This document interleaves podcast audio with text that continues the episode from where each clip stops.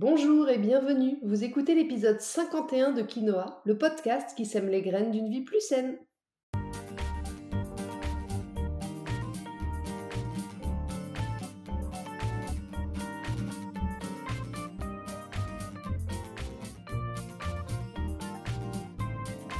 Suis Julie Poignet, naturopathe et coach santé. Ma mission à travers ce podcast est de vous aider à retrouver ou à garder la santé en adoptant de nouvelles habitudes de vie plus saines et équilibrées. Chaque semaine, le jeudi, je vous propose de parler de bien-être, forme et santé naturelle de façon simple et positive pour vous aider à reprendre votre santé en main. Dans ce 51e épisode de Quinoa, nous allons parler de notre chère glande thyroïde et plus précisément de l'hypothyroïdie. Alors en quoi ça consiste? Quelles sont les différentes causes? Quels sont les symptômes qui peuvent vous alerter? Et comment prendre soin de votre thyroïde en cas d'hypothyroïdie? Je vous explique tout ça dans cet épisode. Bien sûr, comme je vous le précise régulièrement, les informations que je donne ici sont générales et il est très important de toujours penser à les adapter à votre cas particulier. Et c'est d'ailleurs ce qu'on fait lorsque vous venez me voir en consultation. Avant d'entrer dans le vif du sujet, je voudrais sincèrement remercier toutes celles et ceux qui prennent quelques minutes de leur temps après avoir écouté l'épisode pour me laisser 5 étoiles et un petit commentaire sur iTunes. C'est rapide pour vous si vous écoutez le podcast sur iTunes, mais c'est aussi possible si vous ne l'écoutez pas sur cette plateforme. Il vous suffit juste d'ouvrir iTunes depuis votre ordinateur et vous pouvez aller laisser votre petit commentaire. C'est pas grand chose pour vous, mais je vous assure que ça aide vraiment le développement de quinoa et ça lui permet de voyager toujours plus loin. Un grand merci cette semaine à Sevmer29 qui dit Génial, un rendez-vous hebdomadaire à ne pas manquer. Facile à intégrer dans le quotidien, l'écoute du podcast Quinoa est un vrai temps pour prendre soin de soi et de sa famille grâce aux très bons conseils faciles à mettre en pratique. Merci beaucoup Sevmer29, ton message me fait très plaisir. Sur ces belles paroles, c'est parti pour l'épisode du jour.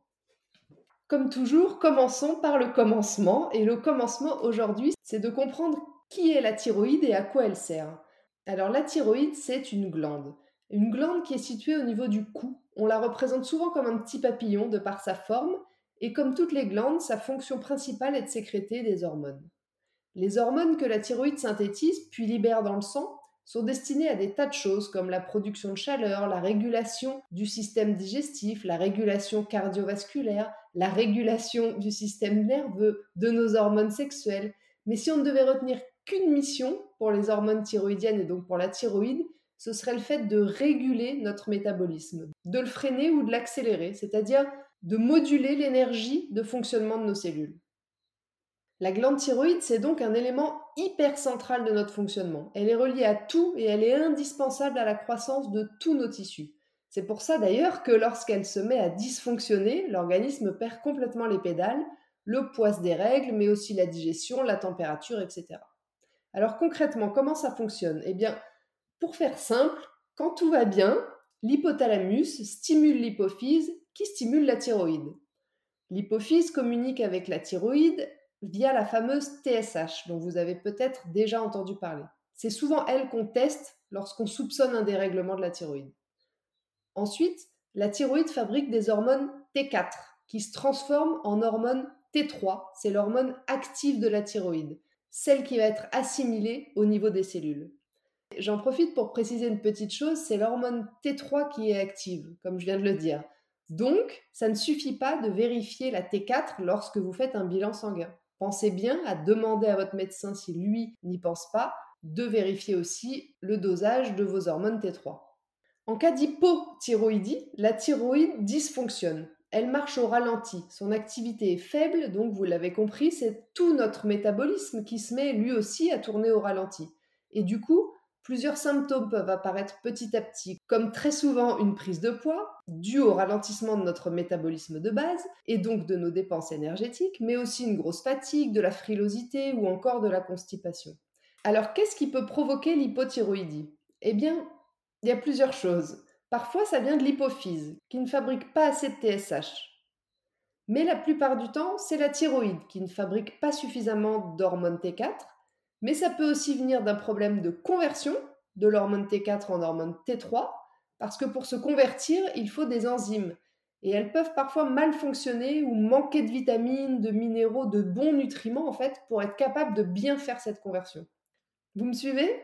Alors je continue. Autre possibilité, les hormones T4 sont transformées non pas en T3, ah ah, petite subtilité, mais en T3 reverse, c'est-à-dire une sorte de fausse T3 qui va prendre la place des T3 actives mais qui n'en sont pas, et du coup qui vont bloquer le passage dans la cellule des vrais entre guillemets T3.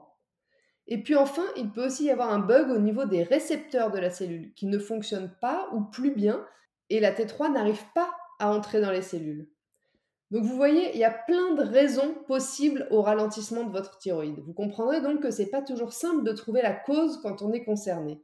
Mais je pense que ça passe déjà par une analyse de sang complète, ce qui n'est pas toujours le cas comme je le disais un peu plus haut. Si on a des doutes, si on soupçonne un dérèglement de la thyroïde, on pense bien à faire doser sa TSH, c'est une chose, les hormones T4 et les hormones T3. Et même si on peut, les hormones T3 reverse. Vous avez compris que des fois, le problème peut venir d'elles. Une fois qu'on a toutes ces données, ça permet quand même de mieux comprendre à quel niveau ça bloque. Alors voyons maintenant les symptômes qui peuvent vous mettre la puce à l'oreille. Lorsque votre thyroïde dysfonctionne, le premier symptôme qui apparaît souvent, malheureusement, c'est la prise de poids et la difficulté à le perdre. Si vous mangez sainement et que vous faites du sport régulièrement mais que rien n'y fait, ça vient peut-être de votre thyroïde. Mais c'est pas tout, il y a aussi d'autres symptômes que vous pouvez prendre en compte comme une peau très sèche, une fatigue constante et dès le matin au réveil, une sorte de lenteur inhabituelle, un gonflement général, de la frilosité, votre corps n'arrive plus à réguler votre température interne. Parfois, vous avez aussi des difficultés à vous adapter à la chaleur. Vous pouvez aussi avoir des troubles au niveau de votre cycle, de la constipation. Et puis enfin, dans certains cas, votre thyroïde va se faire attaquer par vos propres anticorps. C'est le cas de la maladie auto-immune d'Hashimoto. Dans ce cas, comme dans toutes les maladies auto-immunes, c'est dû à un déséquilibre de votre hygiène de vie, trop de stress, une alimentation dénaturée, qui vont créer une dysbiose intestinale, c'est-à-dire un déséquilibre de votre flore intestinale, des parois de vos intestins qui vont devenir perméables, c'est-à-dire qui vont laisser passer des grosses molécules qui ne devraient pas passer dans le sang, et votre système immunitaire qui va du coup s'exciter, s'emballer et se retourner contre vous-même. Et puis ensuite créer de l'inflammation chronique. Dans le cas de la maladie euh, d'Hashimoto, les anticorps vont attaquer votre thyroïde et du coup elle n'arrive plus à fabriquer ses hormones correctement. Alors, quelles sont les causes de l'hypothyroïdie? Eh bien, comme je viens de le dire, parfois, comme dans le cas de la maladie auto-immune d'Hashimoto, la cause, elle est intestinale, un déséquilibre de votre microbiote qui va engendrer la maladie auto-immune. Mais notez qu'un déséquilibre intestinal n'arrive pas seul et qu'il est souvent la conséquence, comme je le disais aussi un peu plus haut, d'un stress chronique ou d'une mauvaise hygiène de vie globale. D'autres fois, le ralentissement de votre thyroïde sera plutôt dû à un manque de nutriments, soit les nutriments qui alimentent la thyroïde et fabriquent l'hormone T4, qui est synthétisée à partir de l'iode et à partir de la tyrosine, qui est un acide aminé, mais aussi les nutriments qui permettent le bon fonctionnement des enzymes, qui permettent le passage de la T4 en T3 active. Vous vous souvenez? C'est par exemple le zinc, la vitamine D, la vitamine A et E, les vitamines du groupe B, le magnésium, le cuivre, et puis en particulier le fer. Attention donc si vous êtes végétarien ou végétalien, pensez bien à vous complémenter parce qu'une anémie qui dure peut déclencher progressivement une hypothyroïdie. Mais c'est aussi le sélénium. Pour info, deux belles noix du Brésil vous apportent la quantité quotidienne recommandée en sélénium. Et puis votre thyroïde, elle peut aussi être épuisée parce que tout simplement, elle est trop sollicitée. Quand l'hypothalamus reçoit trop souvent des signaux de stress, il va sursolliciter l'hypophyse qui va du coup sursolliciter la thyroïde. L'hypothyroïdie, elle peut aussi être due à un manque d'iode, mais c'est quand même beaucoup plus rare de nos jours. Enfin, certains vous diront que c'est comme ça, c'est génétique, oulala, que ça m'agace quand j'entends ça, ceux qui me connaissent le savent. Maintenant, on sait, on le sait, l'expression de notre génétique ne joue que très faiblement sur nos pathologies. On parle d'épigénétique, c'est-à-dire que notre environnement et notre mode de vie, ce sont eux qui vont le plus impacter l'expression ou non de nos prédispositions génétiques. Vous voyez ce que je veux dire?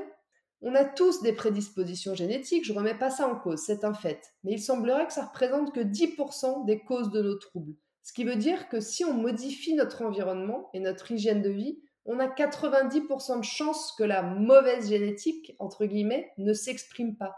Alors arrêtez, Arrêtons de se reposer sur ça, ce n'est qu'une mauvaise excuse. Bref, pour en finir avec les causes du ralentissement de la thyroïde, il faut aussi prendre en compte la possibilité, comme je l'expliquais plus haut, d'une mauvaise conversion de la T4 en T3, liée au manque de nutriments nécessaires, ça on l'a déjà dit, mais qui peut aussi être liée à un foie en mauvaise santé, parce que cette conversion, elle se passe dans le foie. Notez également, mesdames, que la pilule peut bloquer la conversion des hormones T4 en T3 aussi et favoriser la synthèse des hormones T3 reverse, vous savez, les fausses T3. Tout comme les stress intenses, le sport à haute dose, les jeûnes, les restrictions caloriques. Dans ces cas-là, le corps va garder son énergie et ralentir tout son métabolisme pour se protéger. Alors ça peut paraître simple à régler du coup, dit comme ça, mais c'est un peu plus compliqué en vrai, parce que si on manque de nutriments, ce qui est quand même très souvent le cas, c'est aussi parce qu'en cas d'hypothyroïdie, on a plus de mal à absorber et à bien assimiler les nutriments. Donc on se retrouve souvent dans un cercle vicieux assez complexe. Un cercle qu'il faut d'ailleurs casser en diminuant considérablement ses sources de stress et puis en reconstruisant sa barrière intestinale petit à petit. Et c'est possible. Alors comment on fait pour relancer la machine, euh, la thyroïde en cas d'hypothyroïdie?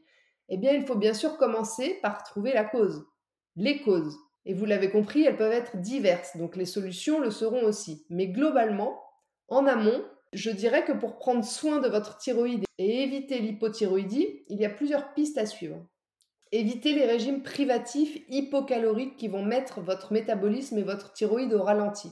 Ne supprimez pas ni les glucides ni les protéines de votre alimentation sous peine de manquer des nutriments et des acides aminés nécessaires au bon fonctionnement de la glande thyroïde. Ensuite, travaillez sur votre stress, un peu comme toujours ça. Hein. Prenez soin de votre microbiote en limitant ce qui peut l'abîmer, comme le gluten à haute dose, les plats industriels, les sucres raffinés. Ne négligez pas les produits de la mer, les légumes crus, riches en bons nutriments et en enzymes, si vous les digérez bien, et les noix du Brésil pour le sélénium. Comme toujours, vérifiez ensuite que vos piliers de santé sont respectés, c'est-à-dire que vous avez une alimentation saine qui vous apporte des bons nutriments, que vous bougez suffisamment, régulièrement, que vous dormez bien et assez, et que le stress ne vous pollue pas outre mesure. Enfin, dans certains cas, une complémentation pourra s'avérer utile et l'acupuncture pourra aussi être d'un grand soutien pour vous aider à rééquilibrer vos taux hormonaux et votre énergie vitale. Voilà, sur ce, l'épisode 51 de Quinoa touche à sa fin. Je vous remercie de m'avoir écouté jusqu'ici, j'espère qu'il vous a plu et qu'il vous aura éclairé sur votre chère glande thyroïde, son importance et comment en prendre soin. Si vous pensez que cet épisode peut intéresser vos amis, n'hésitez pas à leur transférer ou à le partager sur vos réseaux sociaux. Si vous n'avez pas pu prendre de notes, vous retrouverez le contenu de ce podcast retranscrit par écrit sur mon site juliecoignet.com. Je vous invite également à vous abonner à ma newsletter pour ne rater aucun épisode du podcast, mais aussi pour suivre mon actualité et profiter de conseils exclusifs chaque semaine directement dans votre boîte mail. La semaine prochaine, dans l'épisode 52 de Quinoa, nous allons essayer de décoder ensemble les messages que votre corps vous envoie. Comme l'explique parfaitement Michel Odoul dans son livre Dis-moi où tu as mal, je te dirai pourquoi, nos mots MAUX ont toujours un sens lié parfois à un dysfonctionnement organique, à certaines erreurs d'hygiène de vie, mais aussi un sens symbolique non négligeable. Je vous explique tout ça la semaine prochaine. En attendant, si vous voulez me faire un petit coucou ou échanger, j'en serais ravie et je vous invite à me rejoindre sur Instagram juliecoignet-du8 naturopathe. Et n'oubliez pas, comme le disait très bien l'abbé Pierre, il ne faut pas attendre d'être parfait pour commencer quelque chose de bien. À bientôt!